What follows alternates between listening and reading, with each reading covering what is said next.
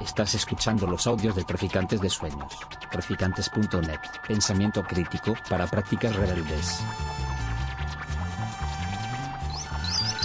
Traficantes de Sueños. Traficantes de Sueños. que nos tiene a todos, eh, no sé cuál es la palabra, o sea, horrorizados, eh, sensibles y no sé cuáles son, porque son como los que todos estamos sintiendo estos días, vamos, este mes sobre todo.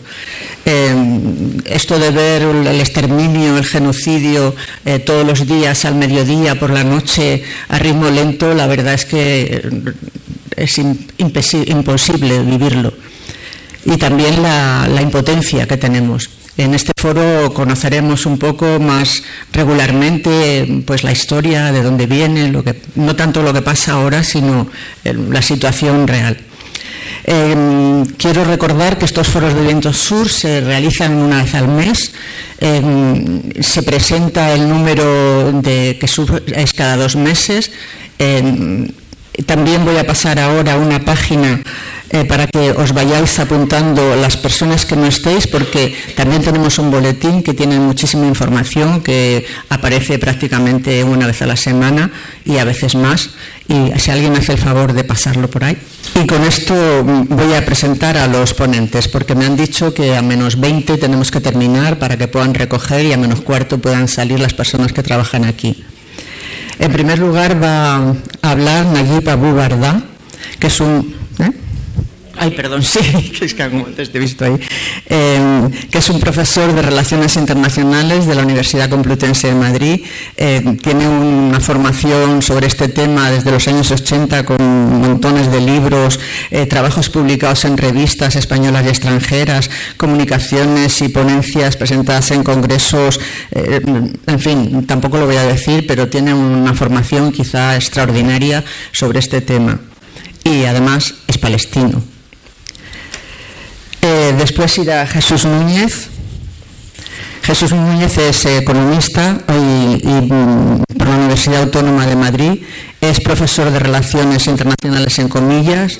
Es miembro del mm, Internacional Instituto de Estrategias eh, de Estudios Estratégicos y vocal del Comité Español de la Agencia de la ONU para Refugiados Palestinos. Es experto en relaciones internacionales, seguridad internacional, construcción de la paz, prevención de conflictos violentos en el mundo árabe musulmán, colaborador, colaborador en diferentes medios de prensa, escrita, radio y televisión, es decir, eh, tenemos un panel aquí de personas em, extraordinarias para el tema que vamos a tratar. Ruth Ferrero, también hago una breve reseña suya, es profesora de Ciencia Política en la Universidad Complutense de Madrid, investigadora escrita del Instituto Complutense de Estudios Internacionales, y no digo en todos los países en los que ha trabajado, porque tiene una formación también y una serie de documentos escritos que, bueno, es que eh, nos llevaría a la hora.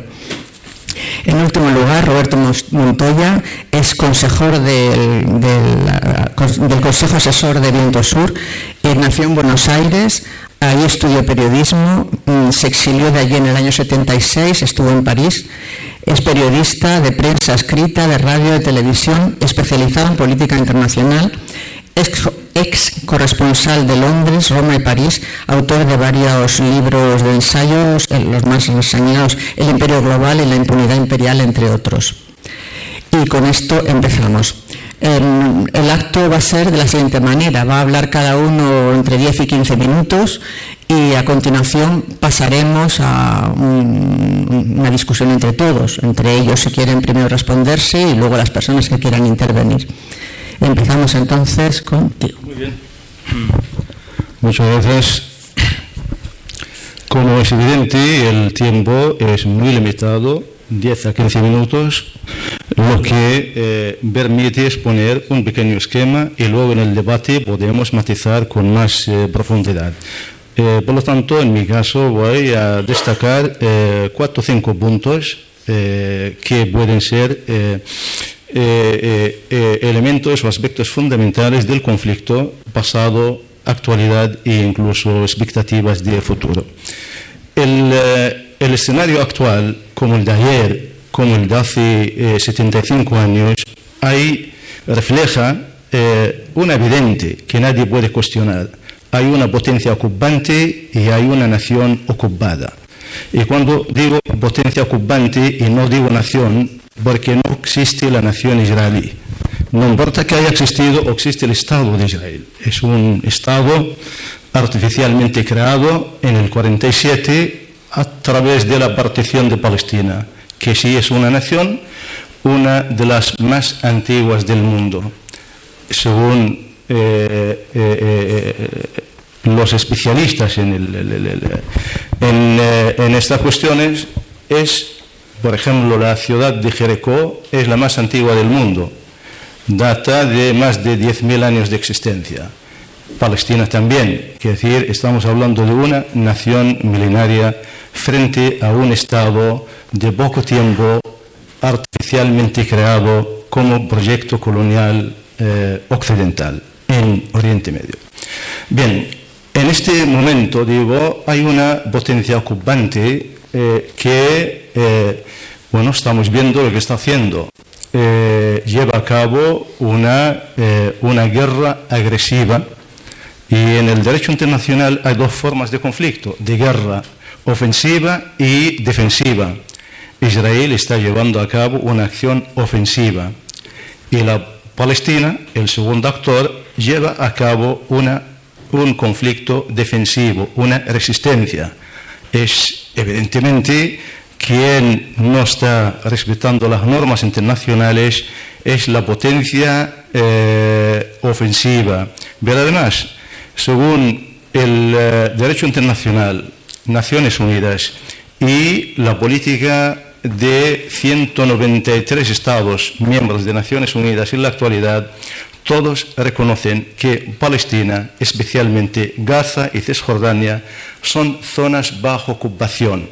Es el estatus que tienen formalmente en Naciones Unidas, zonas ocupadas. ¿Esto qué significa?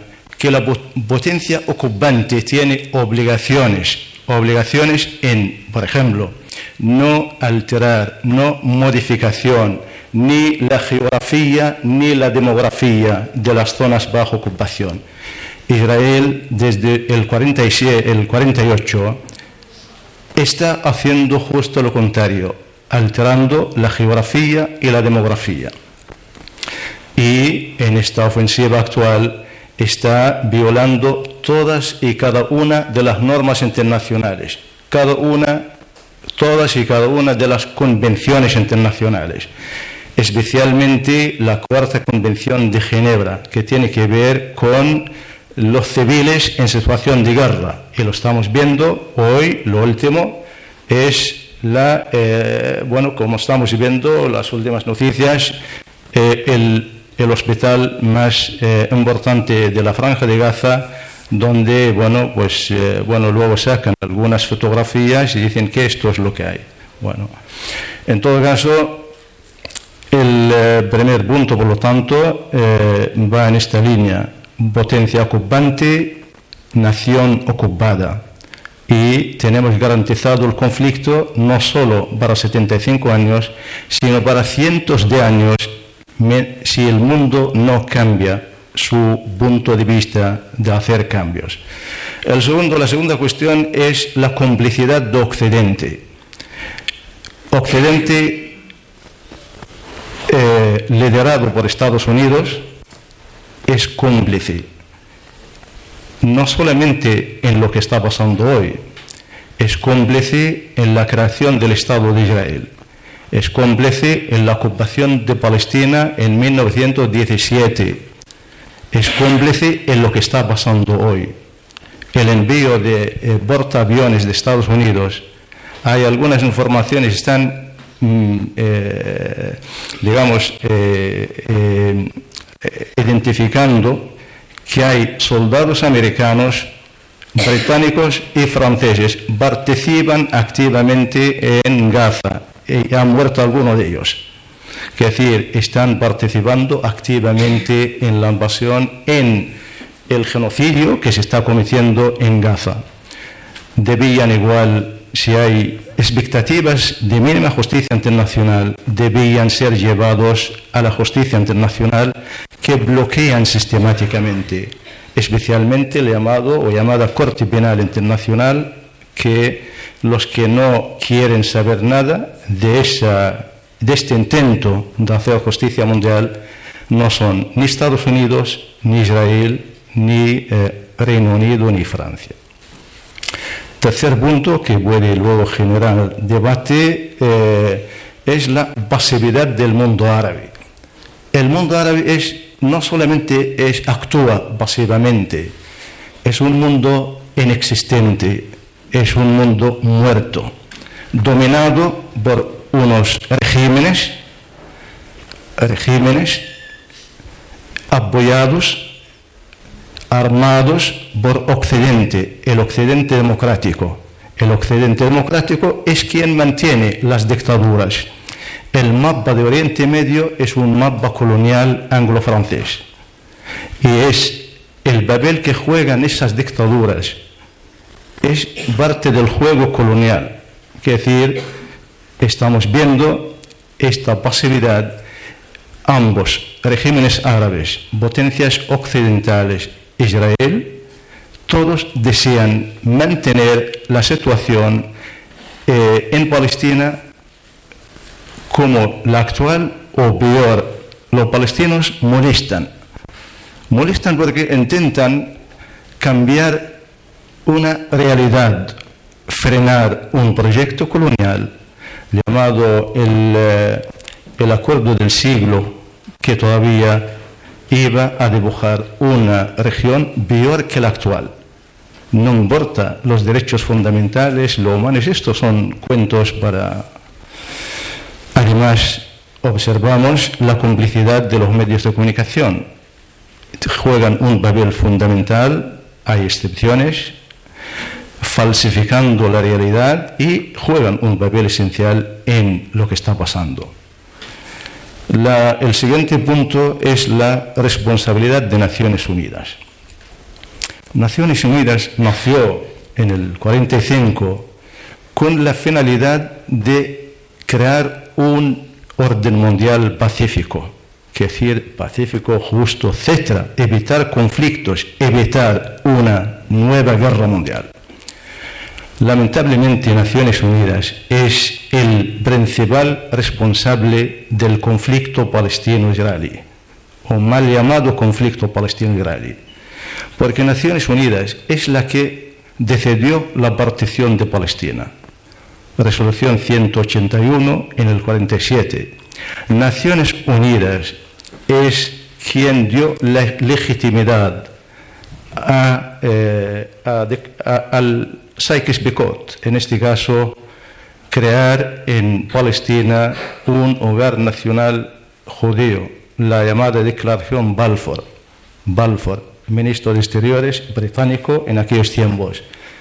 Casi al día siguiente de ocupar Palestina, en el 17, envió una carta, Balfour, ministro británico, al movimiento sionista, el presidente del movimiento sionista Rothschild es también británico de nacionalidad, prometiéndole Palestina para crear un hogar nacional judío. Es el matiz es importante, hogar nacional, porque no existía, no existe una nación judía.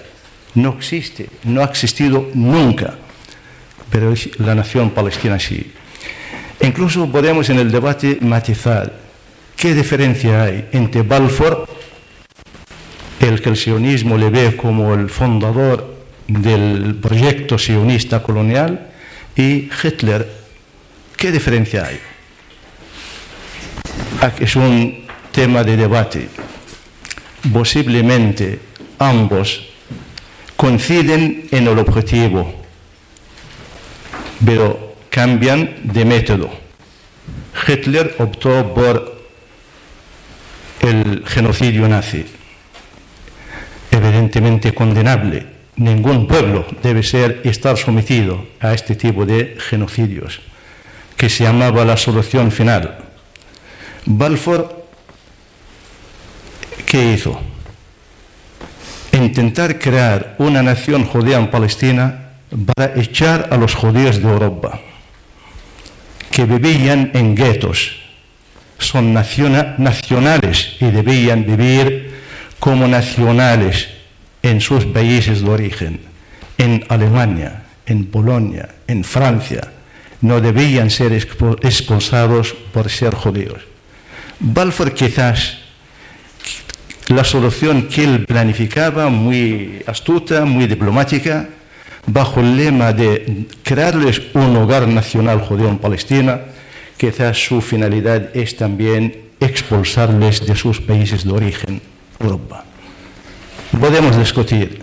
¿Qué decir? Sionismo, en este contexto, sionismo es antijudaísmo. No es igual. Sionismo es colonialismo. Son dos víctimas fundamentales del sionismo y del proyecto de crear el Estado de Israel. El pueblo palestino y el pueblo judío, ambos son víctimas de este proyecto colonial sionista. La siguiente cuestión, eh, y luego debatimos si hace falta cada eh, detalle, el fracaso de las iniciativas de paz, todas, ha habido desde el 91 hasta 1991 hasta hoy. Han quedado, han quedado estancadas todas en el año 2000. Todas han fracasado por una cuestión de fondo. No hay voluntad de paz. No hay voluntad debido a la complejidad de las cuestiones de fondo. El Estado palestino, como debía ser, la cuestión de refugiados, 10, 11 millones de refugiados palestinos tienen el derecho de volver a sus hogares de origen, que es Tel Aviv, que es Jaffa, que es Haifa, no Gaza o Cisjordania. La cuestión de la capital del Estado, eh, Jerusalén, la ciudad antigua, es ocupada en el 67, pero ha sido anexionada, violando todas las normas que hay en estas cuestiones y eh, los colonos, asentamientos colonos violando muchas convenciones internacionales. Y la última cuestión, ya termino, y luego si hace falta matizamos más a fondo, ¿hacia dónde va todo esto? Y sin duda alguna, el anterior orden mundial, el sistema de bipolaridad, cuando había dos sobrepotencias eh, dominantes y había ciertos conflictos manejados, aquello ya no existe. Desde el fin de la Unión Soviética dejó de existir el sistema de bipolaridad. Hoy el mundo está yendo hacia eh, la configuración de un nuevo orden mundial, donde se van ajustando los actores internacionales.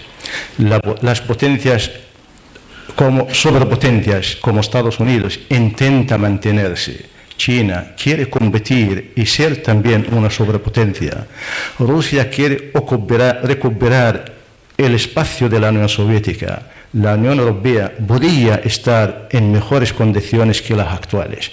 Y las potencias medias o regionales quieren llegar al nivel de grandes potencias. Países como Irán ha visto que dos países vecinos, Afganistán e Irak, han sido desmantelados por no tener capacidad defensiva.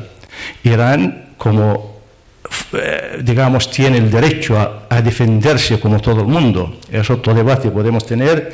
¿Quién puede tener o no tener derecho a tener o fabricar armas nucleares? ¿Por qué solamente el club clásico de los siete o ocho?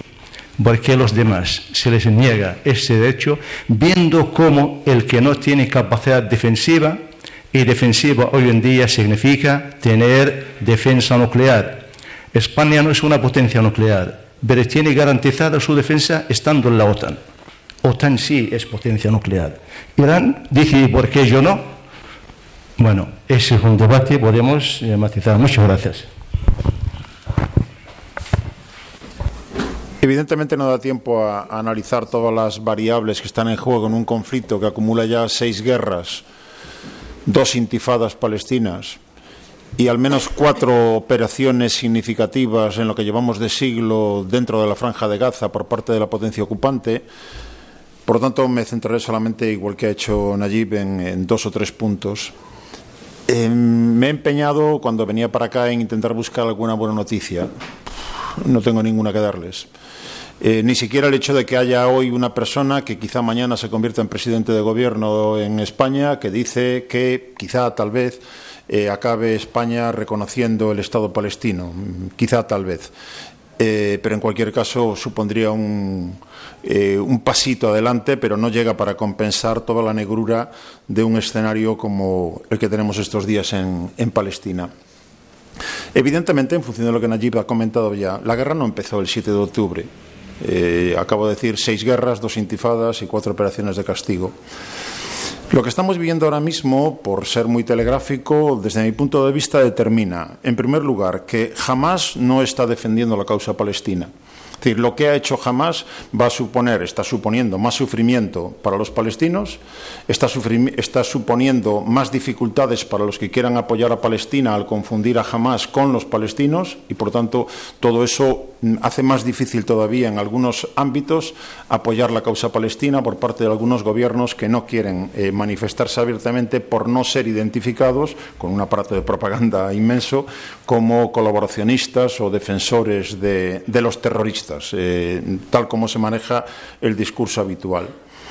Jamás creía que estaba ante la última oportunidad para poder doblegar al gobierno más extremista de la historia de Israel cosa que evidentemente es imposible, con un golpe como el que eh, ejecutó el pasado día 7, eh, intentando de ese modo que Israel, con Netanyahu al frente en el gobierno, ya digo, abandonara una agenda que básicamente sigue buscando, como tantos otros gobiernos antes, el dominio total de la Palestina histórica. Ese es su mandato y su planteamiento fundamental, dominio total del territorio sin bichos de dos patas que no sean judíos, por tanto, sin palestinos, haciendo insoportable la vida para los palestinos que se marchen de allí y que dejen el territorio para poder conformar ese Estado israelí en la totalidad, ya digo, de la Palestina histórica. Y junto a eso tenemos otro actor que es Irán, que tiene muchos peones en la zona. Tiene Hezbollah, la milicia chií libanesa, tiene milicias proiraníes en Siria, tiene milicias proiraníes en Irak, tiene los hucíes yemeníes que también, aunque no sean ni mucho menos una marioneta, pueden eh, también añadirse al listado. Irán está en unas circunstancias que ya apuntaban allí, que sabe que está en el punto de mira de potencias muy poderosas y lo que ha buscado es eh, bloquear en la medida de lo posible el siguiente paso que iba a ser la normalización de relaciones entre Arabia Saudí e Israel. Por tanto, colocaría a Washington, a Riyadh y a, eh, ya lo diré, y a Tel Aviv, los colocaría en la misma línea para poder poner las cosas todavía más complicadas a Irán. Por lo tanto, intentaba abortar ese proceso y de esta manera lo ha llevado a cabo. No lo va a conseguir.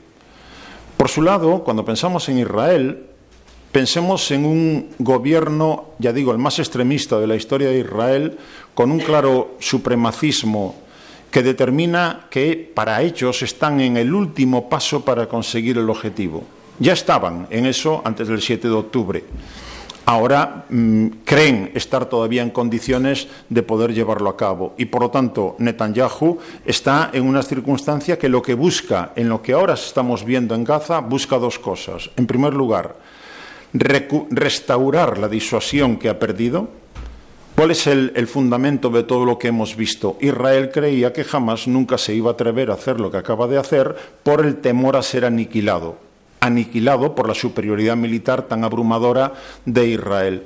Y confiando en esa disuasión, eh, no ha hecho caso a la información que le estaban proporcionando sus propios servicios de inteligencia. No pensemos, lo digo porque esa pregunta se ha planteado mucho durante este mes, ¿cómo es que Israel no sabía lo que se le venía encima? Claro que sabía. O sea, si hay algún sitio en el planeta con tantas cámaras como en Gaza, con los colaboracionistas que Israel tiene dentro de Gaza, con Egipto informando todos los días de lo que pasa en cualquier rincón de Gaza, no hay ningún otro lugar del planeta con ese nivel de vigilancia. Por lo tanto, información había, lo que el fallo, el fracaso de Netanyahu es de valoración política de la amenaza, pensando que la disuasión le servía.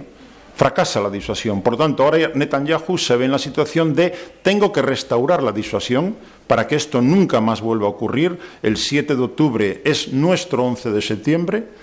Y además para que ninguno de los actores que Irán puede manejar, empezando por Hezbollah, pueda ocurrirse y hacer algo similar. Luego, ¿qué voy a hacer? Reacción sobreactuada, sobredimensionada. Eso tiene nombre, la, doctrina de Ajilla, que ya practicaron en Beirut en el año 2006, con golpes desproporcionados que no distinguen entre objetivos militares y objetivos civiles. Pero no pensemos que responde a la locura, responde a una racionalidad que busca ese objetivo. Y hay un segundo elemento que explica lo que está haciendo Israel, y es un elemento personal, y se llama Benjamín Netanyahu. Netanyahu sabe que o se mantiene en el poder como primer ministro o su alternativa es la cárcel. Porque tiene tres causas judiciales sobre su cabeza que con condenas previsibles, condenas fuertes, de ahí lo que está haciendo Netanyahu desde diciembre, que es llevar a cabo reformas judiciales que lo que buscan es subordinar en lo que diga el Tribunal Supremo a lo que determine la Knesset, el Parlamento israelí. Y por tanto, Netanyahu ahora, Netanyahu es sinónimo de señor seguridad para los israelíes. Y esa imagen se le ha venido abajo. Y sabe que como y, ha quedado señalado como el principal responsable de lo que le ha ocurrido a Israel. O restituye esa imagen o cae del gobierno. Y si cae del gobierno, se va a enfrentar a condenas muy duras que pueden suponer la cárcel. Conclusión, va a sobreactuar también. Y eso es lo que estamos viviendo. Luego, desde ese punto de vista, estamos ya en una dinámica que, y también lo señalaba eh, eh, eh Nayib, con el respaldo inequívoco de Estados Unidos, después de tantas décadas ya tenemos claro que da igual si hay un republicano o un demócrata en la Casa Blanca, Estados Unidos no tiene problema ninguno en asumir el coste de imagen que supone quedarse solo en el Consejo de Seguridad utilizando su derecho de veto. Con la inoperancia de la Unión Europea, ya me gustaría que por lo menos la Unión Europea tuviera una voz única, la que fuera, pero recordemos, ahora mismo tenemos a Alemania colocado al lado de Israel de forma nítida y tenemos a Bélgica diciendo hay que sancionar a Israel y los dos forman parte de la Unión Europea. Por lo tanto, no tenemos ni siquiera una posición de la Unión Europea, sino diferentes eh, posiciones con respecto al tema. Y yo, si añadía una palabra a las que ha dicho Nayib, sería no pasividad del mundo árabe, abandono del mundo árabe. O sea, el mundo árabe, la Liga de los Países Árabes, ha abandonado claramente a los palestinos, entendiendo que son una piedra en el camino de la normalización de relaciones con Israel, porque ahí hay negocio, mucho negocio. Y por tanto, desde ese punto de vista, si lo que molesta es lo de los palestinos, pues lo dejamos fuera. O lo que es lo mismo, los palestinos se han quedado solos. No tienen ahora ningún respaldo significativo que permita cambiar unas dinámicas que van en su contra. Luego, desde ese punto de vista, decía, no veo ninguna buena noticia. Añadiría, por terminar, lo que estamos viviendo ahora no va a resolver absolutamente nada es decir, ni jamás va a conseguir dar la vuelta a la situación. No digo ya nada de la autoridad palestina, porque la autoridad palestina no existe, entre la corrupción que la define, la ineficiencia que la define eh, y los personajes que ocupan los puestos principales dentro de la, autoridad palestina, no podemos esperar absolutamente nada de ella y, por tanto, tampoco de ahí cabe imaginar eh, ningún tipo de cambio de tendencia. Luego, para los palestinos no hay ahora mismo mecanismo ninguno tengan el derecho internacional a su favor, tengan los derechos humanos a su favor, tengan esa eh, eh, idea que ha machacado continuamente Tenayib de que la potencia ocupante tiene la obligación de preocuparse del bienestar y la seguridad de la población ocupada. No es caridad, no es solidaridad, no, es obligación contractual, jurídicamente vinculante, pero no la asume. La ocupación para Israel no es solamente que le salga gratis, es que es un buen negocio, un muy buen negocio, que pagamos el resto de la comunidad internacional para que después Israel destruya cuando le conviene determinadas infraestructuras, el aeropuerto en Gaza, entre otras cosas, que paga la Unión Europea, sin ningún tipo de consecuencias. Por tanto, aprovechando esas circunstancias, podemos entender que, ya digo, ¿quién va a detener a Israel? No hay ningún país en el planeta que tenga el nivel de impunidad que tiene hoy en día Israel. Y lo, planteo a veces en estos términos y termino. Si yo soy un individuo que a mis setenta y pico años, porque fui creado en el año 48, a mis setenta y pico años me han permitido siempre hacer lo que me dé la gana, mi capricho, sin ningún tipo de límite, ¿Cómo puede alguien esperar que a mis setenta y pico años ahora ya me convierta en un ser racional, entienda que hay límites, que hay cosas que no puedo hacer? Es que me habéis acostumbrado a hacer eso durante toda mi vida. Luego actúo como me habéis eh, criado. Y ese es el Israel de hoy, sin ningún tipo de límite. Sin ningún tipo de límite y con una superioridad eh, militar absolutamente abrumadora, no podemos comparar, o sea, no hay ninguna forma de comparar lo que tiene Hamas en capacidad de combate con las decenas de misiles y cohetes que tiene con lo que tiene Israel. Es que no es años luz de diferencia. Y con Hezbollah también, por mucho que sea una guerra simétrica. No deja de asombrarme que en el contexto actual de Gaza estábamos esperando que la resistencia por parte de los combatientes de Hamas y de la yihad islámica palestina fuera más dura. No estamos viendo grandes combates. Estamos viendo como sistemáticamente, aprovechando la abrumadora superioridad artillera de drones y de aviones, Israel está machacando sistemáticamente eh, la zona sin una gran resistencia militar. Por tanto, si militarmente no hay forma de responder a Israel, si políticamente no hay aliados palestinos que puedan modificar tendencias, si diplomáticamente Israel cuenta con ese respaldo y por lo tanto con esa cobertura que le permite llegar hasta donde quiera llegar, ¿de dónde sacamos eh, algún elemento que cambie la situación? Por mucho, insisto, derecho internacional, derecho internacional humanitario, derechos humanos y régimen de ocupación que pongamos sobre la mesa.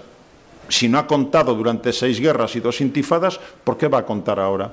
¿Qué nuevo elemento podemos introducir para pensar que, va a cambiar? Por lo tanto, entiendo que estamos en un contexto en el que con la farsa, desde mi punto, podemos encontrar otra palabra, pero desde mi punto de vista es farsa, con la farsa que desarrolla en primer lugar Estados Unidos de yo estoy presionando a Israel para que no mate civiles, yo estoy presionando para una pausa humanitaria, ¿cómo que pausa humanitaria? Pausa humanitaria corredor humanitario es una aberración en sus términos. Estamos hablando de un territorio ocupado que tiene que estar regulado por un régimen que determina que no hay que abrir un corredor humanitario, es que debería estar atendiéndose al bienestar de la población. Luego a lo que voy es una farsa que da cobertura absoluta, es que lo hemos vivido demasiadas veces, no es que se me haya ocurrido ahora con lo que está ocurriendo. Eh, hemos vivido muchas veces el escenario. Estados Unidos crea una cobertura diplomática en el Consejo de Seguridad de la ONU. A partir de ahí mantiene un discurso que parece que presiona a Tel Aviv para que haga algo, con la eh, conciencia clara de que Tel Aviv va a hacer lo que le dé la gana, durante el tiempo que le dé la gana, como le dé la gana, y cuando Tel Aviv le diga a Washington, oye, que ya hemos conseguido básicamente lo que queríamos, entonces Washington dirá, oh maravilla, vamos a establecer una tregua y se va a parar esto y ya vamos a poder introducir ayuda humanitaria en los términos que fije Israel no estamos hablando de algo que va a ocurrir, es que ya ha ocurrido muchas veces y va a ocurrir nuevamente. Y al día siguiente estaremos en la misma situación, con un Hamas absolutamente degradado, con los palestinos contabilizando más muertos y la destrucción de su propio territorio, igual de abandonados, y con un Israel que, ¿cuál es la última esperanza que a mí se me ocurre que podríamos tener? Pero ya, ya le he anulado hace tiempo, la sociedad civil israelí que la sociedad civil israelí entienda que lo que se está haciendo no está de acuerdo con sus valores y principios, ni los de la religión judía, ni los de un Estado que se declara democrático, porque claro, lo de jamás es aberrante, ninguna duda, pero eso no justifica que un Estado que se declara democrático y se declara de Estado de Derecho pueda responder al modo de los terroristas, porque entonces se convierte también en un terrorista. Y lo que podemos entender es que Israel, como Estado que se dice, ya digo, democrático y de derecho, tiene que ajustarse a las normas del derecho internacional. Y si no lo hace, tiene que pagar las consecuencias. Eso no ha ocurrido. Por lo tanto, en esas estamos. En fin, como decía, hay una película española que a veces utilizo su título para estas situaciones, Azul Oscuro, casi negro. Gracias.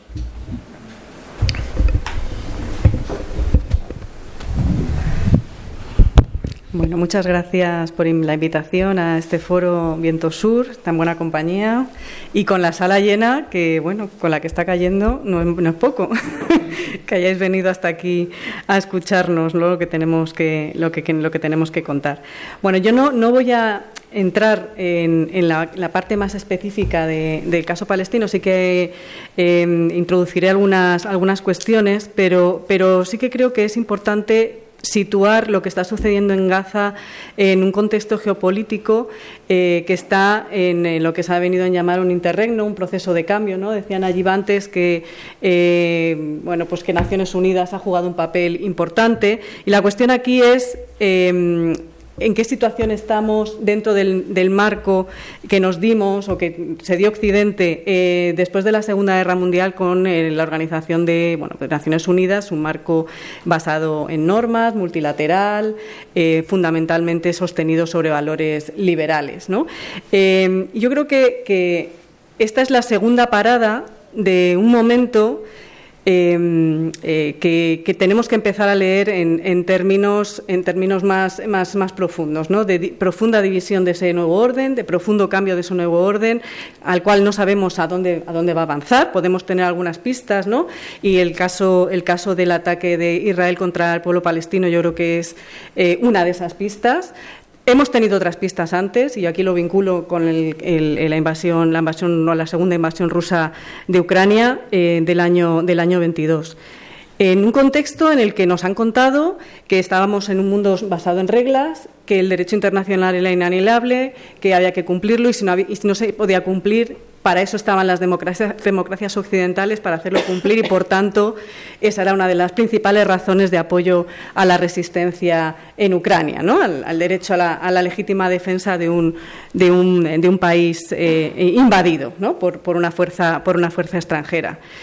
Eh, nos, pusimos, nos pusieron ese, panorama y nos pusieron además eh, el relato, un relato que ha calado de manera, o ha calado hasta el 7 de octubre, de manera muy sustantiva en términos de opinión pública, medios de comunicación, etcétera, que tiene que ver con el relato de estamos peleando por la democracia, ¿no? Las democracias contra las no democracias y, por tanto, nosotros, el Occidente o el Norte global, eh, vamos a defender esos valores que son los que sostienen, digamos, nuestro modelo normativo, que es ese mundo multilateral basado en reglas de carácter, de carácter liberal.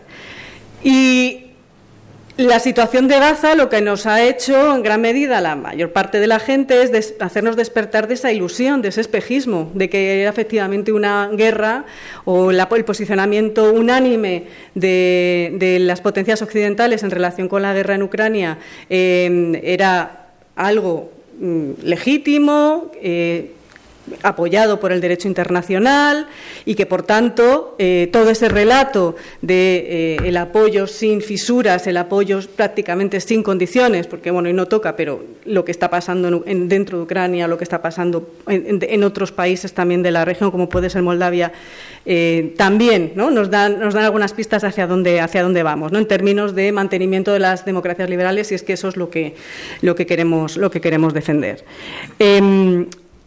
Em, y decía que la situación en Gaza eh, y la ausencia, como decía Jesús, de reacción en defensa del derecho internacional y del derecho internacional humanitario, pero fundamentalmente del derecho internacional, diría yo, eh, en relación con lo que los ataques de, Israel, eh, bueno, nos ha hecho ver que efectivamente no hay ninguna guerra que se sostenga en términos morales ni en términos eh, que no sean de intereses. Entonces, eh, se, planteaba, se planteaba aquí eh, que, bueno, que tenemos ese mundo basado en reglas. Lo que, la pregunta que yo querría hacer es, ¿basado en qué reglas y para quiénes? ¿no? ¿En qué momento se va a apelar a esa, defensa de esas reglas y para qué gente merece la pena o estamos dispuestos efectivamente a avanzar en, esa defensa del derecho internacional? Y aquí es donde entran un montón de contradicciones. Hoy salían eh, hoy salía una carta escrita por varios intelectuales alemanes, entre los que figuraba Jürgen Habermas, por ejemplo, eh, en el cual bueno, pues él plantea que eh, el alineamiento, él se sitúa en ese alineamiento alemán de estar con Israel sí o sí. Em, sin ningún tipo de crítica, sin ningún tipo de posicionamiento en términos de defensa no moral, sino de defensa del, orden, normativo que nos hemos dado, que es básicamente lo que Habermas ha apelado a lo largo de toda, de toda su vida. Em, y sin embargo, en este, en este episodio, bueno, pues justamente vemos que no es necesariamente así. Y no es necesariamente así porque efectivamente hay intereses, lo decía también, lo apuntaba Jesús, hay una serie de intereses económicos muy potentes. Israel se ha convertido en una suerte de punta de lanza ese era el objetivo, además, con la creación de ese, Estado en Oriente Medio, el acceso a recursos. De nuevo, volvemos a ver la cuestión material, la cuestión de lo concreto como un motor, un vector de acción política, porque no es verdad que no se esté actuando, se está actuando a favor de Israel.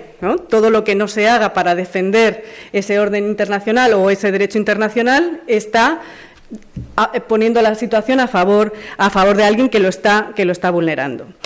Esto está haciendo que en el plano más internacional veamos cómo eh, aparecen esas incoherencias, lo que todo el mundo ya dice, ¿no? Los, los, dobles raseros de la Unión Europea, los dobles raseros de Estados Unidos, etcétera, etcétera. Pero lo que realmente subyace es esto que les comentaba, que tiene que ver con la lucha o la defensa de intereses concretos, intereses materiales. No estamos defendiendo democracias, no nos engañemos, no es eso lo que están buscando aquellos que, gobiernan, que gobiernan el mundo. Y sí que nos encontramos en, ese momento de transición en el cual hay otras potencias medianas que lo que sí que quieren es tener un papel mucho más relevante en ese, en ese nuevo orden que se está abriendo paso. ¿no? Esto ya se empezó a ver a partir de la crisis del 2008, pero decía que tanto eh, el conflicto en Ucrania como lo que estamos viviendo en, este, en estas últimas semanas en, el caso de Gaza se está acelerando de manera, muy, muy veloz.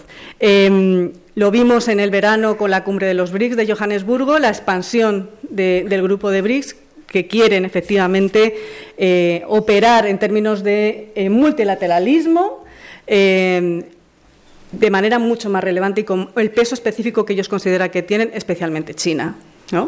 Em, y en esa pugna está también Estados Unidos. Y Estados Unidos también quiere reafirmar, tanto con su posición en Ucrania como con su posición en Oriente Medio, esa pérdida de capacidad hegemónica que ha caracterizado el sistema mundial desde el fin de la, desde el fin de la Guerra Fría. ¿no? lo que se ha llamado, ¿no? que ya está muy manido, pero yo creo que va bien, que es el tema de la trampa de Tucídides, no la vuelta de la geopolítica, la vuelta de la defensa de eh, intentar no perder la hegemonía y de ser capaces de mantener, digamos, el papel preeminente de Estados Unidos en, el mundo. Esto, eh, claro, no se lo están poniendo fácil y hay una imagen también de hoy que yo creo que es significativa, que eh, cuando estaba Xi Jinping llegando a, San Francisco se, han mezclado varias imágenes, Biden ha dicho nosotros seguimos siendo esa gran potencia mundial y China tiene muchos problemas. Y a continuación, él bajándose del Air Force One, se ha pegado un tortazo, se ha caído por las escaleras del avión. ¿no? Yo creo que como metáfora de dónde estamos es bastante, bastante oportuno, ¿no? Toda esta secuencia, toda esta secuencia, toda esta secuencia de imágenes. Eh, ¿Por qué? Porque lo que estamos viendo es que no solamente, no es que estemos luchando, no es que, no, es que, sea falso ese, debate moral ético de las democracias contra las no democracias, de la defensa de los valores contra no se sabe muy bien qué, sino que además eh, estamos viviendo una profunda crisis de las democracias a la interna. Eh, y Estados Unidos es uno de los primeros estados que, eh, ha atravesado, digamos, esa, o que está atravesando por esa, por esa crisis. ¿no? El trampismo no ha sido inocuo a lo que está sucediendo en el marco de Estados Unidos. Eh, hay un gran problema de, los cuerpos intermedios de representación política a nivel, mundial, un ascenso de las propuestas más eh, de las derechas radicales, más nacional populistas, ya digo, a nivel, a nivel, a nivel global. Y es ahí donde eh, yo creo que tendremos que empezar también a leer tanto el conflicto de Ucrania como lo que está pasando, lo que está pasando en, Oriente Medio. La cuestión de, eh, cómo, de cómo articularlo ¿no? en el plano desde donde estamos hablando, que es el plano de la Unión Europea. El plano, el plano europeo es bastante también sintomática de cómo eh, no tenemos las suficientes capacidades, desde luego no la autonomía estratégica que tanto nos venden, como para poder adoptar una posición firme que efectivamente eh, concuerde con los tratados de la Unión Europea, especialmente con el artículo 2 del Tratado de la Unión, ¿no? de defensa de los derechos fundamentales eh, y de las minorías.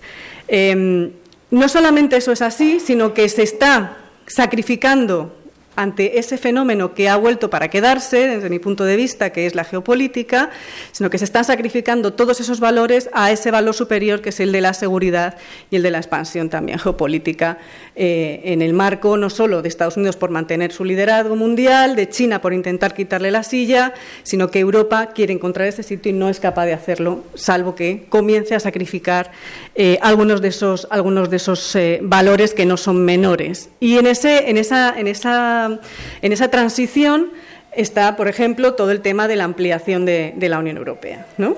que no es ni más ni menos que una expansión también entre comillas, no se, no se me malinterprete, pero imperial, también de, la, de, entre comillas, también del área de influencia europea. Eh, y todo esto, de nuevo, vuelvo a Israel y vuelvo a bajar a lo micro, eh, tomando como modelo que se quiere implementar en Ucrania el modelo israelí en materia de seguridad y defensa. ¿Por qué? Porque desde el marco europeo y desde el marco OTAN somos muy conscientes de que es muy complicado que Ucrania entre en la OTAN, que la OTAN pueda llegar a aplicar el artículo 5 en caso de una segunda o tercera agresión a Ucrania y que además eh, eh, podamos responder con ciertas, con ciertas garantías. Y esto eh, hace que lo que se esté promoviendo sea precisamente ese, ese ¿cómo se dice Jesús? El, eh, erizo, ¿no? La, eh, la, estrategia del erizo, ¿no?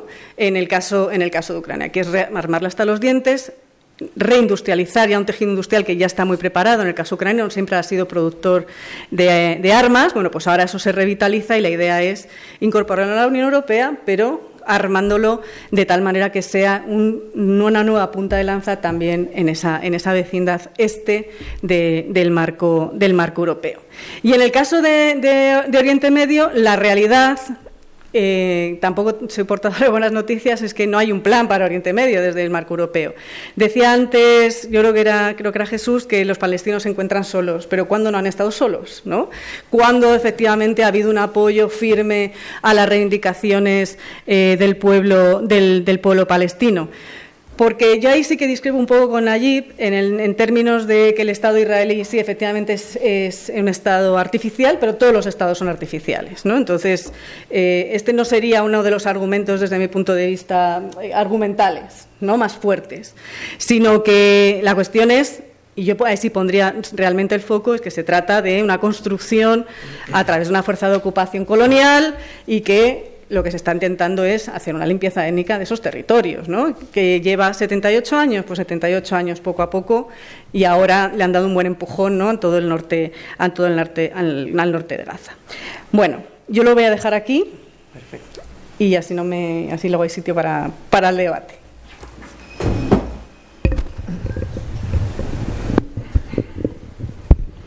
Hola, buenas tardes a todas, a todos. Gracias por venir y gracias a todos los que nos acompañan a la mesa, los ponentes, a Carmen. Eh, es un, lujo poder hacer este tipo de foro un día como hoy. Eh, creo que se han tocado ya muchos frentes. Yo voy a intentar eh, buscar algún otro ángulo, cambiar un poco lo que tenía previsto.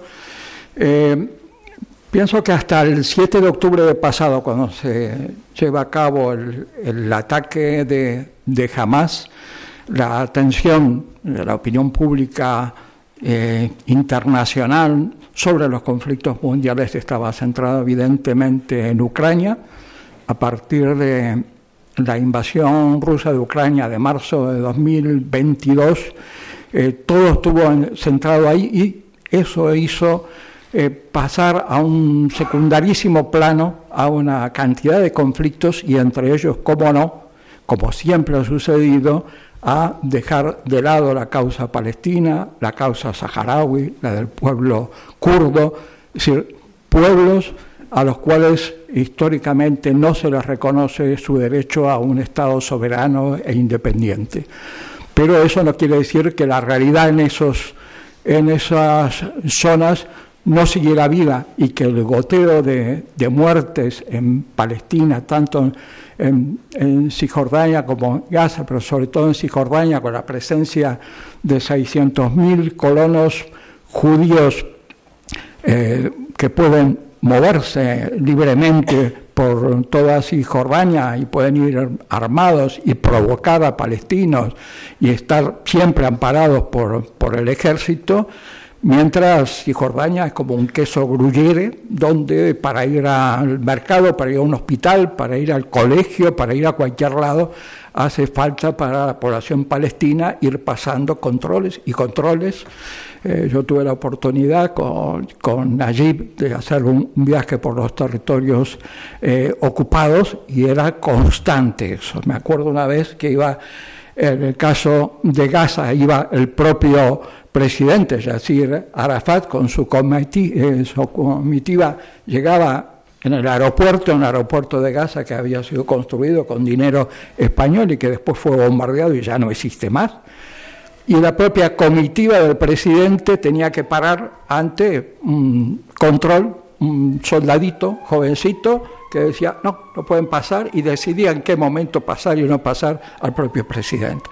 Esa realidad es lo que hace jóvenes este, que se crían en ese ambiente, en esa jaula, que han visto eh, a, sus padres ser expulsados de su territorio, que ven esa opresión, humillación constante, falta de futuro total, terminen eh, teniendo como, como, ideal, como ilusión de eh, dejar las piedras de lado para combatir a los tanques y ser milicianos. Ser milicianos es como tener un héroe en la familia, ¿no?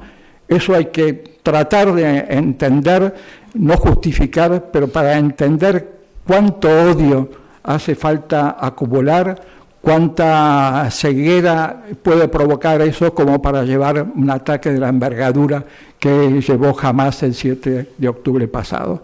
Está claro que calculó mal su jugada, pensó que si una vez Israel había aceptado eh, liberar a mil prisioneros palestinos por un solo soldado israelí, que ahora teniendo doscientos y pico de rehenes, eh, probablemente podría eh, sacar de la cárcel a seis mil prisioneros.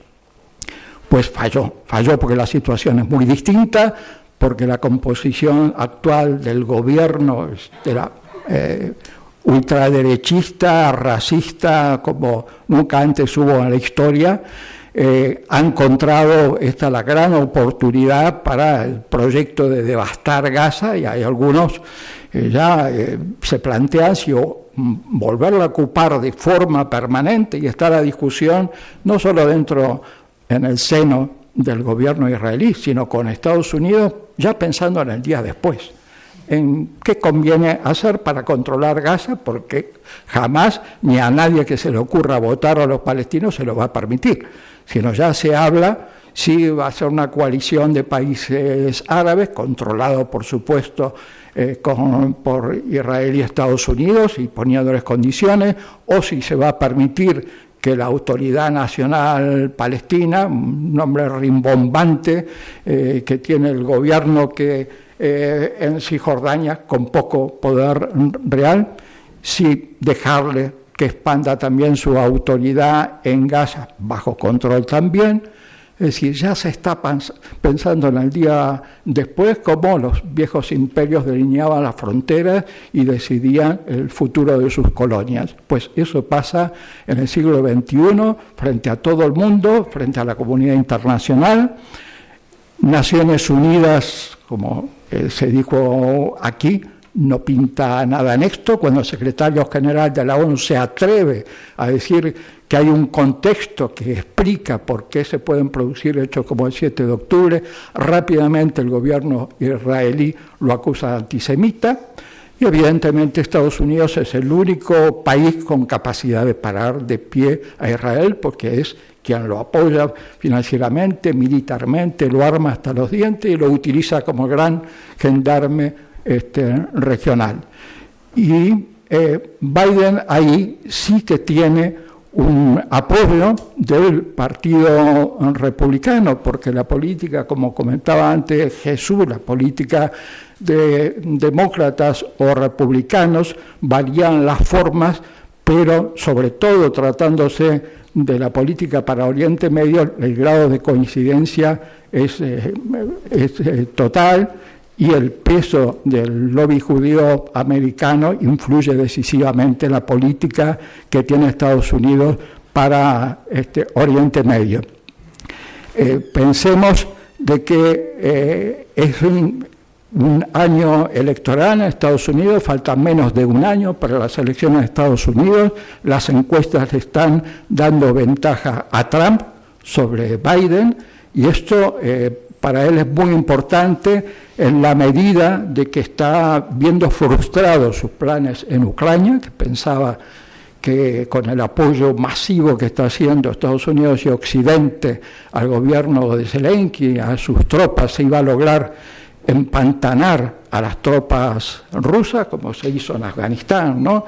Eh, en la década 1979-1989, eso iba a debilitar, desgastar militarmente, eh, en pérdidas humanas, pérdidas materiales, para dejar fuera de juego a Rusia y que Estados Unidos pudiera concentrarse en su verdadero enemigo, ese en el que la doctrina militar, en la que los documentos oficiales del Pentágono eh, trazan como el verdadero enemigo que es China. El rival económico, rival tecnológico e incluso, aunque está muy lejos de la potencia de Estados Unidos, que ha avanzado mucho a nivel militar en los últimos años y con una gran influencia en países asiáticos, africanos y hasta en América Latina. Entonces, esta situación de alguna manera que eh, Biden estaba teniendo problemas en Ucrania porque el Partido Republicano últimamente eh, había ya empezado a cortar los grifos a esos envíos de miles de millones de dólares de ayuda americana al gobierno de Zelensky al ver de que se estancaba la guerra, que no se lograban esos objetivos que Biden pensaba que le iban a ayudar en su reelección dentro de un año, eh, los republicanos y además Trump ya lo dijo, en una semana resuelvo el tema de Ucrania, porque ellos pensaban de que no había unos beneficios claros para Estados Unidos a corto mediano plazo como para seguir invirtiendo, invirtiendo en eso. Y si eh, Estados Unidos está en esa tesitura que ni siquiera ha aprobado un alto el fuego, como no ha, permitido nunca que prosperaran las decenas de resoluciones contra los asentamientos eh, judíos y en territorios ocupados y contra eh, la política de apartheid de, Israel en esos territorios, evidentemente eh, no hay nadie que, tenga la, fuerza para ir adelante. En el caso de los países árabes, como se ha dicho aquí también, la actitud hasta ahora se ha mostrado totalmente pasiva. La Liga Árabe ni siquiera ha podido aprobar un alto, la propuesta de un alto el fuego. Todos son movimientos tímidos y eh, Biden sí puede tener un problema a pesar de que tenga ahora consenso con el Partido Republicano para la política de apoyo a Israel. Sin embargo, esto frustra y bastante la eh, política eh, en Oriente Medio que había iniciado Trump en 2020 cuando logró eh, presionar a países árabes y musulmanes para que reanudaran relaciones diplomáticas y comerciales con, con Israel. En 2020 se firmaron los llamados acuerdos de Abraham, en los cuales eh, los Emiratos Árabes, eh, Bahrein, Sudán, a los cuales después se, uniría eh, Marruecos, han reanudado esas relaciones, lo cual ha sido un éxito para, para Trump en política exterior, un éxito evidente para Israel y una manera de ajustar más el cerco hacia Irán, la otra gran obsesión tanto para Israel como para Estados Unidos.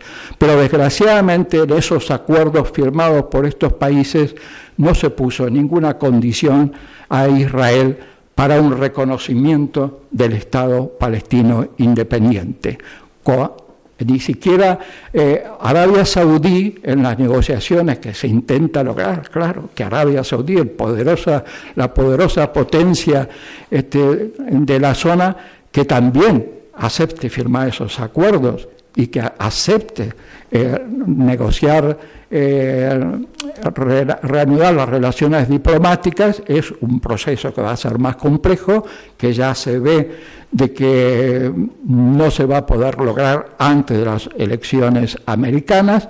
Y en el caso de Arabia Saudí sí ha puesto ciertas condiciones sobre el tema palestino, pero fundamentalmente sus requerimientos a Israel son con la boca chica, pidiendo determinadas concesiones a, la Autoridad Nacional Palestina, pero eh, realmente sus preocupaciones y sus condiciones pasan por otro lado totalmente distinto, que Estados Unidos apoye su proyecto de desarrollo nuclear de uso civil, eh, que Estados Unidos se comprometa a un tratado por el cual se vea obligado a acudir en defensa de Arabia Saudí de ser atacado, un símil de lo que es el tratado entre los miembros de la OTAN, que son eh, es un acuerdo con unas cláusulas eh, demasiado importantes y que requerirían que el Congreso americano, dos terceras partes, este, respaldaran eso, algo que hoy por hoy parece imposible.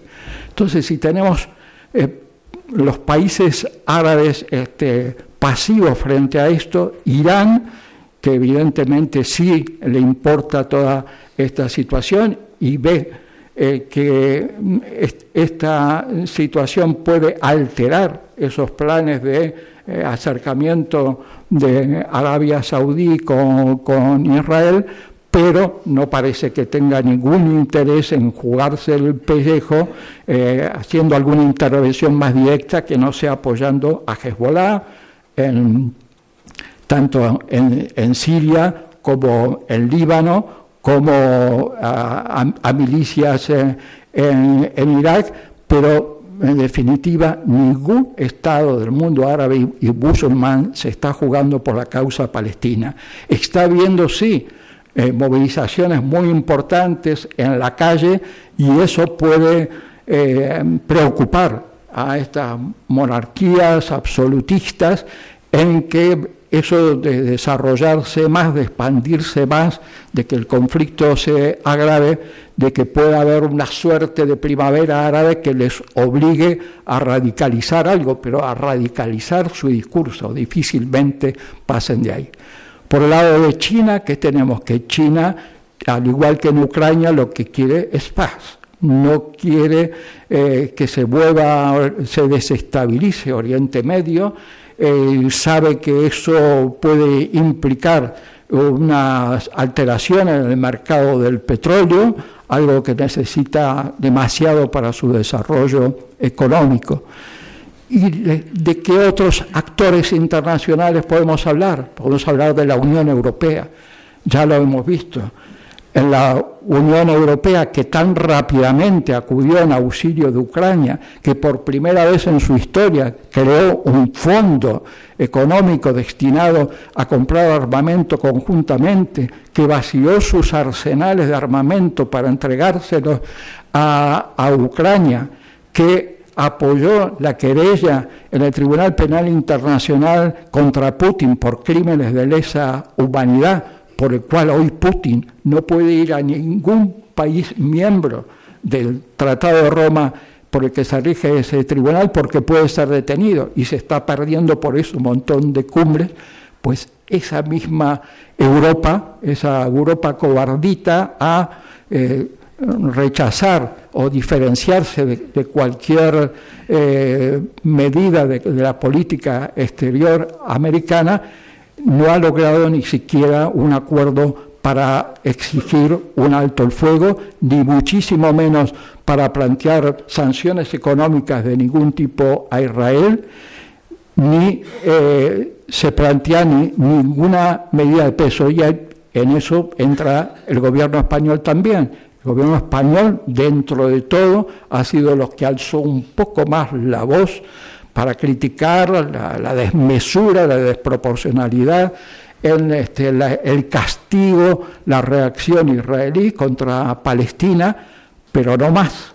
Aquí hemos escuchado desde el primer momento que Podemos exigió la ruptura de relaciones diplomáticas y eso este, nadie retomó esa idea. Sumar ahora por eh, boca de Yolanda Díaz fue un poquito más allí y planteó lo de un reclamo a Pedro Sánchez para eh, llamar a consultas al embajador español en Israel, pero de ahí no se pasa y aunque tenga España hoy día la presidencia de la Unión Europea, no parece, este, por todos los precedentes que tenemos en España y en Europa, que nadie se atreva salirse de lo que es el, un barco, sean gobiernos socialdemócratas o conservadores, que se atrevan a disentir de la política general exterior.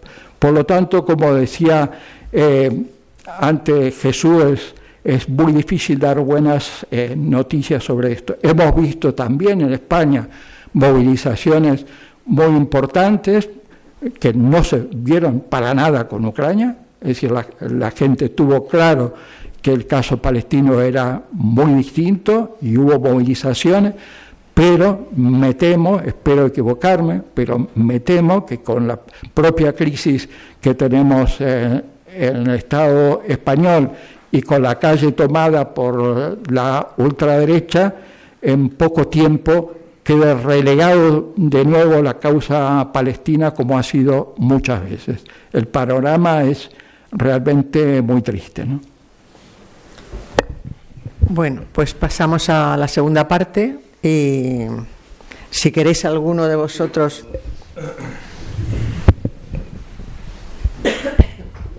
Sí, me, gustaría matizar el eh, concepto que Ruth ha, el Estado eh, y la nación.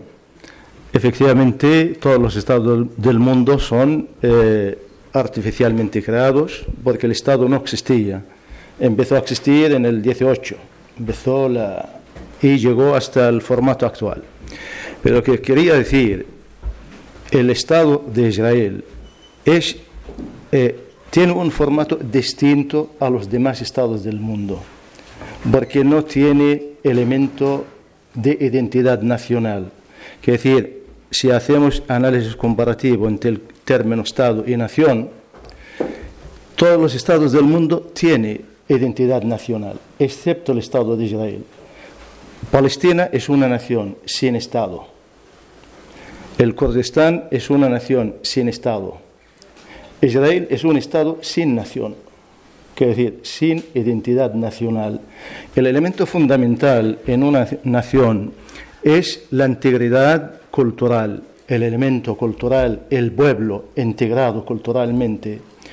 Israel todos son colonos llegados de todo el mundo y nadie habla la lengua del otro, nadie tiene la costumbre del otro. Imaginaos un colono de Yemen, un colono de Somalia, un colono de Alemania, un colono de, eh, eh, de París.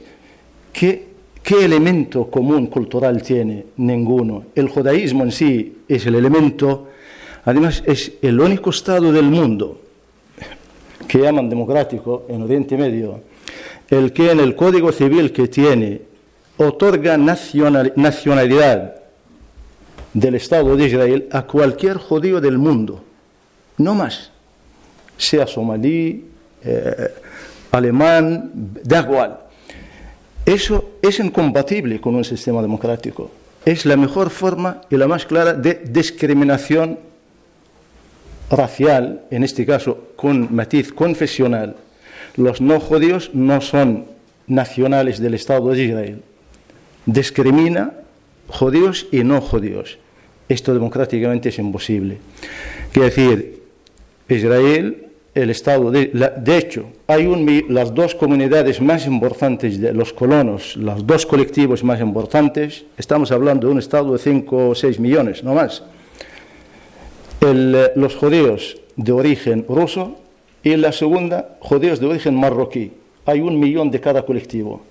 ¿Qué combinación nacional tienen ambos colectivos? Ninguna. Los de Marruecos son de cultura marroquí. Israel esto lo conecto con el tema, ¿por qué han fracasado todas las iniciativas de paz? Y maticé, por ausencia de voluntad, especialmente por parte israelí. ¿Por qué? Porque 75 años del llamado Estado de Israel no son suficientes para transformar el Estado sin nación en un Estado nacional. Necesita muchas generaciones que nazcan allí, que desconecten poco a poco de su cultura de origen. De hecho, mataron, asesinaron, el sionismo asesinó a Rabin y Arafat, que estaban convencidos que podían avanzar hacia una iniciativa de paz. Y nadie cuestiona que Rabin es un sionista nato, defendía mejor que nadie al Estado de Israel. Pero el sionismo, por encima de Rabin, quería bloquear un proyecto de paz que estaba a punto de ser firmado. Digo esto, eh, el mejor escenario eh, para el sionismo con el fin de avanzar hacia la transformación del Estado de Israel en una nación israelí, y que es la base fundamental de un Estado, es el pueblo, que se transforma en una identidad nacional. Eh, necesitan generaciones y el mejor escenario ni paz ni guerra. ¿Para qué? Lo único que une a la población israelí es la amenaza exterior. Una paz plena elimina esa amenaza y se relaja el proyecto sionista de crear una nación israelí para dotar al Estado con ese elemento nacional, que no lo tiene. En ese contexto quería eh, eh, hacer esa distinción nación-Estado. Evidentemente no quería decir que es nuevo o moderno el Estado eh, porque los demás son más antiguos. España era nación, con o sin Estado. Hoy el Estado español y la nación española. ¿no? La nación palestina, por eso insistía, ¿por qué sigue el conflicto palestino? A pesar de que nunca ha habido Estado palestino porque cada palestino tiene asimilada la vinculación nacional, la integridad profunda de la identidad nacional palestina que no tienen los colonos en Israel. Muchas gracias. Bueno, si no hay preguntas, yo replico. vale. Sí. Ah, o no, no, entiendo de geopolítica, pero cuando he dicho que es imposible porque tal cual. Espera, espera, espera, espera, espera un momento. Que el micrófono. el... Ah. Bueno, en relación a lo que decía Jesús de que Palestina estaba un poco sola, ¿no? Yo no, no entiendo mucho de geopolítica. Sola. Bueno, pero yo pensaba, coño, ¿no existe una posibilidad de que bueno, lo de Irán la verdad es que no me ha quedado muy claro por qué no. O sea, bueno, porque, porque se siente muy amenazado o considera que no tiene la posibilidad, pero el mayor enemigo de, Estados Unidos es Irán. No hay ningún país o grupo de países que puedan utilizar la excusa de Palestina para liarla un poco con, con Estados Unidos. Así de una manera sutil. No, es una gilipollez. No, pero quiero decir, coño, es que parece como se lo hay un bando. O sea, quiero decir, Irán está ahí, Irán. Hombre, no, no, no, tiene, no tiene armamento nuclear, o, al menos eso dicen, que no lo tiene, no lo tiene, ¿no? Pero quiero decir, no, no existe una posibilidad que alguien, que, yo que sé, China, Rusia, por ejemplo, eh, de alguna manera, porque es que a veces hay, se hacen unas asociaciones geopolíticas que tampoco son muy, muy normales, en base a unos intereses. Entonces, coño, a lo mejor puede surgir unos intereses para estar en contra de Estados Unidos y utilizar la excusa palestina para liarla un poco, a ver, hablando mal, me refiero, o sea, con poca con poco rigor, lo sé. Nadie mm, va a jugársela por los palestinos hoy nadie es no no ni excusa ni no excusa.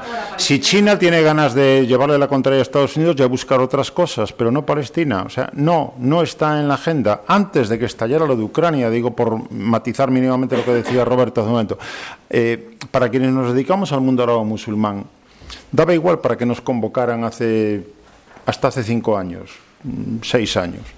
Daba igual para lo que nos convocaran. A los cinco minutos estábamos hablando de Palestina Hoy, si no fuera por esto que ha ocurrido desde el día 7 de octubre, estaríamos dos horas hablando del mundo árabe-musulmán y no mencionaríamos Palestina. ¿Por qué? Porque ya quedó fuera de la agenda. Está fuera de la agenda.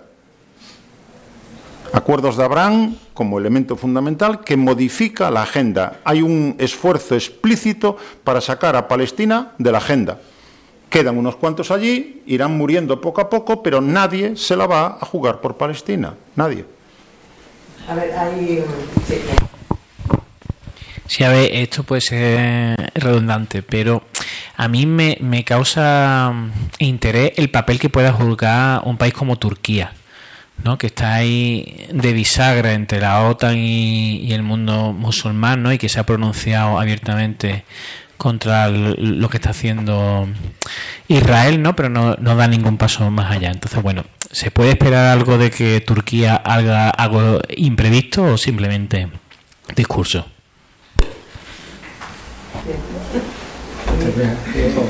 Yo no voy a repetirme, si digo nadie, es nadie. O sea, eh, Turquía, Turquía es miembro de la OTAN. Turquía con Israel ha tenido muchos intereses comunes porque uno es musulmán pero no árabe y el otro es judío no árabe pero están rodeados de árabes y musulmanes y por tanto han sumado fuerzas durante muchísimo tiempo con acuerdos de defensa, en temas industriales de defensa, en maniobras militares, en la utilización del territorio turco por parte de los cazas israelíes para utilizar su espacio aéreo porque Israel no tiene espacio donde poder entrenar sus eh, militares. Luego, cosa es que Erdogan, en un momento determinado, queriendo hacerse pasar por el rey de los árabes, mm, y, con eso ha jugado con esa imagen, ha, recreado su propia imagen utilizando un discurso que no ha ido acompañado prácticamente de nada más que de discurso.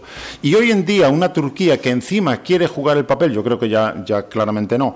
Turquía, cuando empezó esta, eh, esta última estallido de violencia, Turquía ha querido jugar el papel de mediador. Pero en la medida en la que se ha ido orientando hacia la crítica de Israel, el mismo se anula como mediador para poder llegar a algún tipo de acuerdo. Con lo cual, o pensamos en Qatar, que lo está intentando por algún lado, o volvemos al Egipto de siempre, que tiene influencia obviamente en la zona, intentando por otro lado que China le diga a Irán que no la líe demasiado y que no active todos sus peones en la zona para no provocar una escalada. La cuestión ahora mismo es encapsular el problema evitando una escalada.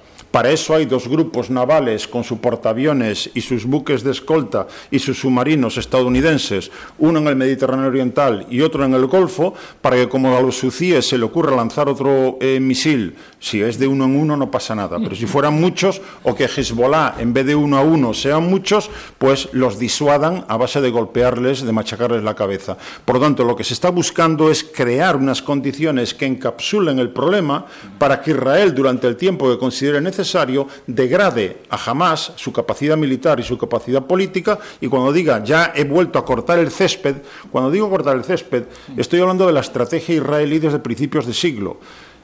Netanyahu sabe, por mucho que lo diga ahora, que no puede eliminar por la fuerza una idea, porque jamás es una idea. Jamás no es solamente un grupo terrorista, es un, grupo, es un actor social, es un actor político, tiene mucho apoyo, más o menos en la zona. Una idea no se puede matar con armas.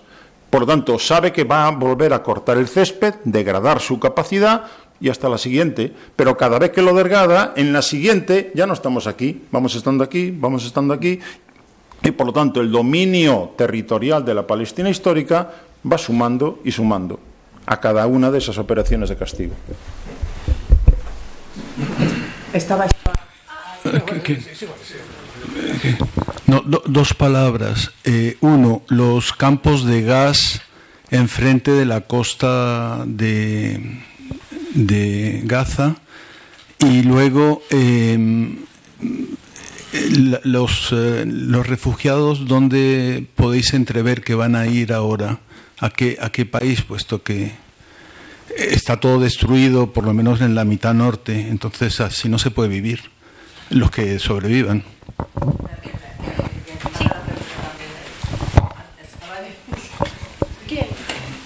Ah, perdona. No, no, es que tampoco pasa nada. Oh, son tres. No, era un poquito sobre el papel de Qatar, que ya se empezaron a mencionar, que se ha hablado muy poquito, no con la misma idea que del compañero, creo que puede hacer poco, pero cuál es realmente, financia jamás, no lo financia, han participado en el tema de la liberación de rehenes, contar un poquito sobre eso. Gracias.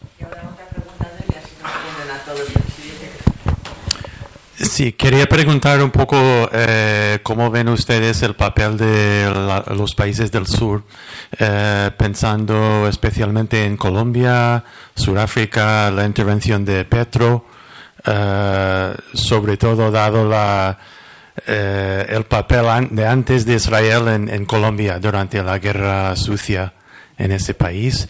Y Sudáfrica, por lo que se ve, el gobierno pensando en romper uh, relaciones diplomáticas con Israel, también pensando en, el papel de Israel durante los años del apartheid en, en Sudáfrica. Gracias.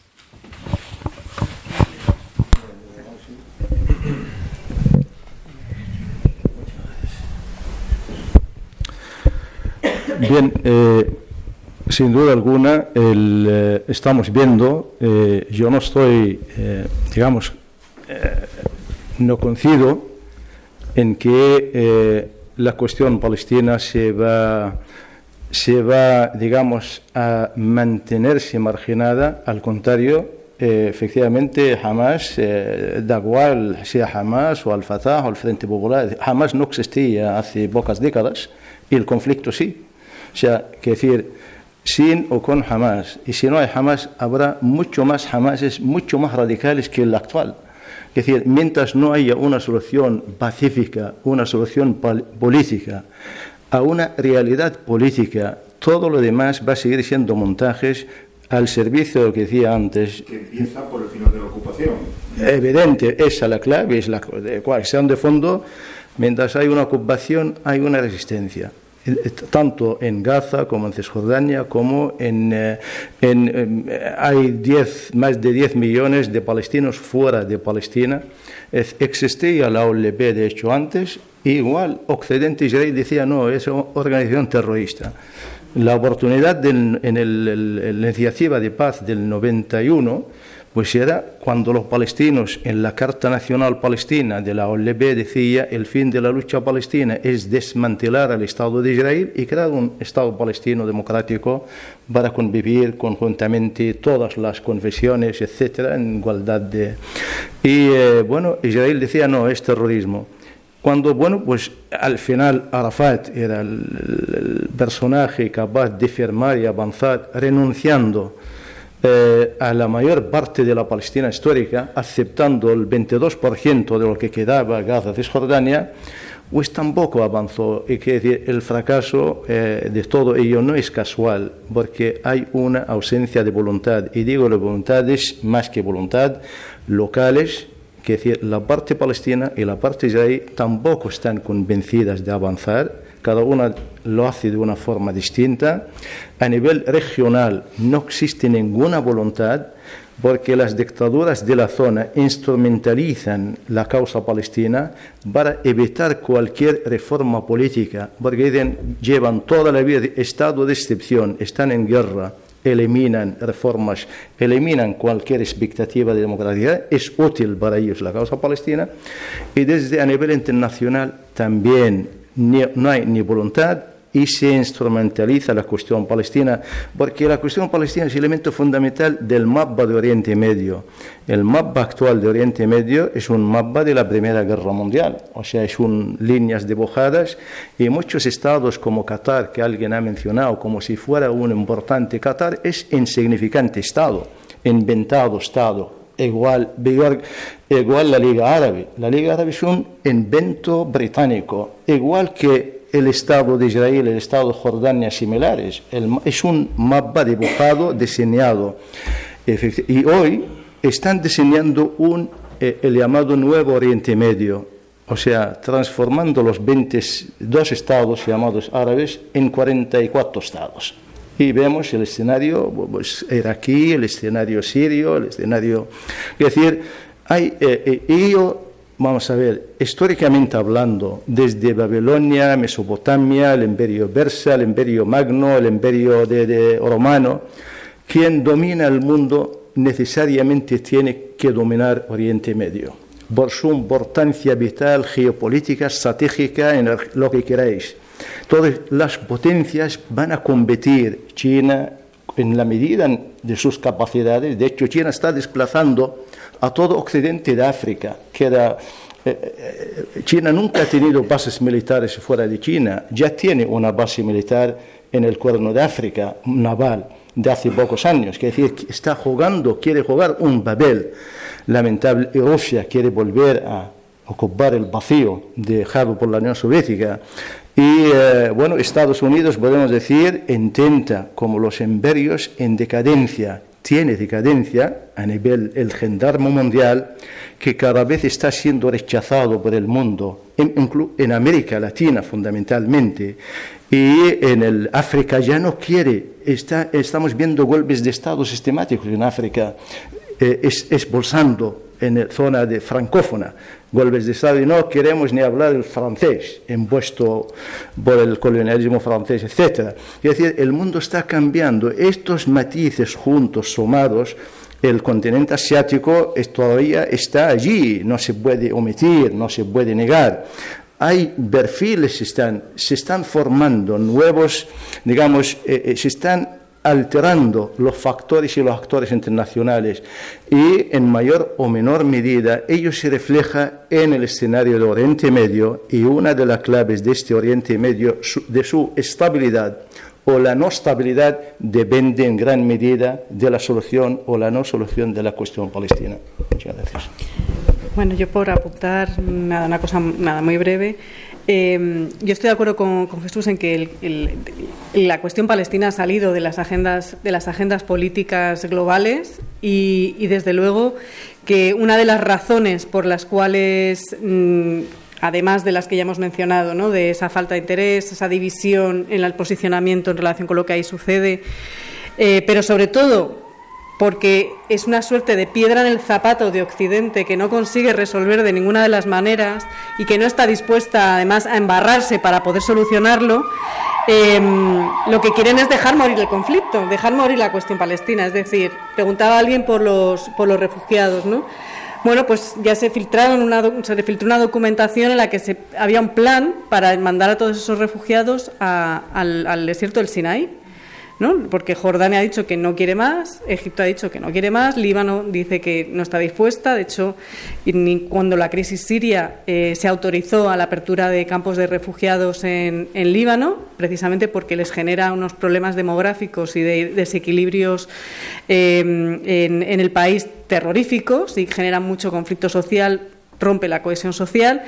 Em, y la idea es ponerlos en el desierto, en el desierto del Sinaí. Nadie más, ¿no? Ha salido no sé qué ministro, porque últimamente tienen ideas brillantes todos ellos, eh, diciendo que lo que tenía que hacer Occidente es acoger a todos estos refugiados de manera voluntaria y tal, que que ya que no que ya que son, respetamos los, de, los derechos fundamentales los derechos humanos pues que, que lo demostremos no eh, les falta decirnos a que decían a veces de que abran, ¿no? que dejen un poquito de terreno en Estados Unidos y los ponemos allá todos, ¿no? Ya que tal. Bueno. Em, y en relación con, la, geopolítica más global, yo creo que, lo comentaba, lo comentaba antes. Estados Unidos, lo que estamos, a lo que estamos asistiendo es al fin de la Pax Americana. Estados Unidos no es capaz de controlar eh, ahora mismo ¿no? en, esas labores de gendarme, de global lo que está sucediendo, no ya solo en torno a la vecindad europea, porque estos son dos conflictos que surgen en torno a la vecindad europea. Estados Unidos tenía puesto el foco en el Indo-Pacífico y desde luego no pensaba que si, iba a resurgir la geopolítica y cuestiones de este tipo iba a ser en, relación con el viejo continente. Y mucho menos lo esperaban los europeos. ¿no? Decían, esto ya lo tenemos superado.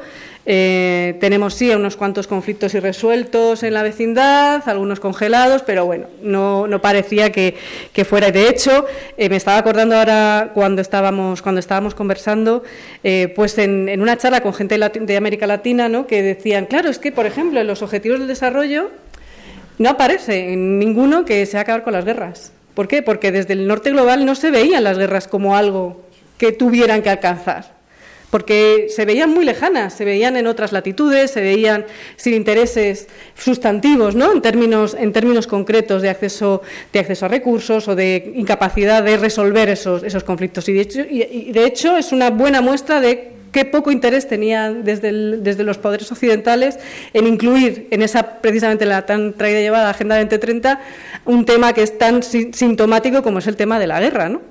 Eh, y esto eh, yo, a Estados Unidos le desequilibra mucho. Estaba en un momento de salida a través de los acuerdos de Abraham. Dice, yo dejo tranquilo esto, que se pongan todos de acuerdo, me voy desplazando hacia Indo-Pacífico. En África Estados Unidos nunca ha estado, siempre se lo ha dejado más a los, a los franceses. Los rusos ya estaban con los Wagner. Eh, y estaba abriendo bases militares en, en, en Asia. Está abriendo bases militares en Asia, Estados Unidos. Por tanto, eh, no, es no, es netamente un interés geopolítico más allá de tener a, un Israel protegido con ese, paraguas de, con ese paraguas de seguridad que le permita una cierta presencia, pero no, desde luego, no hay un interés de control del territorio, mucho, muchísimo menos después del fracaso en Irak y en Afganistán, de esa salida intempestiva de, esos, de esos territorios por parte de, de Estados Unidos. Se quería quitar esa esa, esa, esa, movida, perdón, esa movida de, encima, básicamente.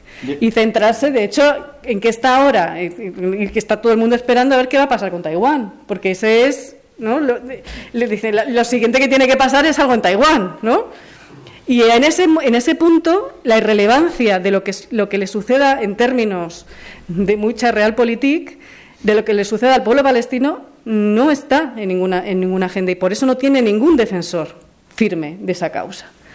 Eh, y sin embargo, eh, sí que vemos que en otros casos por razones de tipo geoestratégico sí que se les da ese sí que se les da ese apoyo. No es el caso de no es el caso lamentablemente del pueblo palestino. Y de eso tenemos que ser muy conscientes. Cómo, cómo yo creo que, sí que ahí está habiendo alguna quiebra en ese sentido y lo comentaba yo no, no, no sé si ha sido Roberto el tema de las opiniones públicas las opiniones públicas tanto en el mundo árabe cómo en las sociedades occidentales están reaccionando mucho mejor que los líderes políticos y los, y, los líderes económicos, mucho mejor, de una forma mucho más empática con lo que, lo que está sucediendo en la sociedad palestina. Yo creo que esa es la única vía ahora mismo de presionar a nuestros gobiernos para que efectivamente muevan pieza. Eh, decía antes Jesús que igual se, ¿no? se reconoce, ¿no? desde el año 14 tenemos un acuerdo en el Congreso por unanimidad de reconocimiento del Estado palestino. El PSOE ha dicho que si no es en el marco europeo no va a reconocer. Da igual que los suecos lo hayan reconocido, da igual. ¿no? Hay otras posiciones en otros, en otros partidos de las izquierdas que sí quieren que haya un reconocimiento unilateral por parte de España del pueblo palestino. Eso no va a solucionar en todo caso lo que está sucediendo ahora, pero sí que sería un movimiento político y en el caso de, de, la posición política del Estado español yo creo que eh, pues sería también muy determinante en, el sentido de intentar desequilibrar algunas de las posiciones dentro de las propias del proceso de toma de decisiones dentro del marco del marco europeo porque claro las opiniones públicas están saliendo a la calle es que hasta en Polonia están saliendo a la calle que es que, es que ya es muy fuerte. es decir, la, movilización de la, de la sociedad civil, organizada y no organizada en, este, en estos términos, eh, está siendo sustantiva. En el caso español yo no lo he visto tanto curiosamente, ¿no? Eh, pero en Francia, en el Reino Unido, ya digo, en, Estados Unidos, a nivel universitario la movilización es muchísimo mayor que lo que podemos estar encontrando en el marco universitario europeo, por ejemplo dos minutos él para cerrar y... Esa misma línea. Lo malo es que la sociedad israelí, que es mi única esperanza de que, la, de que ellos entiendan que todo va al, en contra de sus propios valores y principios, cada vez que se expresa en las urnas se expresa eh, más hacia la extrema derecha, con lo cual es otra esperanza que se me está acabando. Eh, muy telegráficamente, Qatar. Qatar, con el permiso de Israel, es el principal financiador de Hamas durante estos últimos años, con maletas llenas de dinero que Janilla y compañía de vez en cuando podían meter dentro de la franja. Los refugiados es una línea roja que no va a cruzar nunca ningún gobernante israelí. Si ahora mismo contamos que entre el, río Jordán y el mar Mediterráneo ya hay tantos judíos israelíes como no judíos, es decir, palestinos, dentro de Israel y en el territorio ocupado, y las mujeres eh, eh, palestinas traen al mundo más hijos que las mujeres israelíes, incluyendo las ultraortodoxas, pues está claro que si tú quieres ser un Estado democrático y una persona es un voto, pues te conviertes en una minoría dentro de tu propio Estado, con lo cual, como decía Nayib, colapsa el sueño sionista que fue crear un Estado para los que pertenecen a la religión judía. Luego no se puede admitir el derecho de retorno. Al revés, hay que hacer insoportable la vida para los que no son judíos para que se marchen de ahí y, por lo tanto, pueda llegar al dominio total de la Palestina histórica. Y último punto y lo, mencionaba también Nayib, y eso tiene nombre propio a día de hoy. ¿Qué es lo que une a una sociedad que procede de 100 países distintos y que habla 100 idiomas distintos? Pues el judaísmo, por un lado, y el enemigo común. El enemigo común, ¿cómo se llama ahora mismo? Jamás. Por lo tanto, jamás hay que entenderlo, ha sido instrumental para los gobiernos israelíes. No es que, lo digo porque a veces se exagera el argumento, Israel no ha creado a jamás, no pero Israel ha consentido a Hamas, ha apoyado muchas veces la actividad pública de Hamas en la medida que le servía para dividir y vencerás. Lo que ocurre es que de repente el monstruo de vez en cuando muerde y hay que, como dije antes, cortar el césped. Pero no nos confundamos. O sea, que jamás se mete, que combatientes de Hamas se meten en ambulancias para escapar de lo que ahora le está pasando. Sí que jamás utiliza escudos humanos palestinos y ha matado a palestinos que intentan escapar de lo que está haciendo Israel en sus propias localidades? Sí, también. O sea, no caigamos en el error de convertirnos ahora de repente en más o menos simpatizantes de Hamas por aquello de llevar la contraria a Israel, porque entonces creo que nos estaríamos equivocando radicalmente. Pero, en cualquier caso, Hamas, como habéis dicho, va a seguir existiendo, se llame O como se quiera llamar. Porque lo que estamos teniendo que entender es que lo que hace Israel hoy es Cabe preguntárselo, ¿está matando terroristas o está creando terroristas? Porque por cada muerto que tenga ahora mismo de Hamas o simpatizante o familiar van a nacer, como ya hemos visto muchas veces, cuatro o cinco más. Bueno, pues aquí lo hemos terminado con estas últimas palabras, porque como hemos quedado a menos 20, cerramos el tinglado y nos aplaudimos todos porque ha sido una...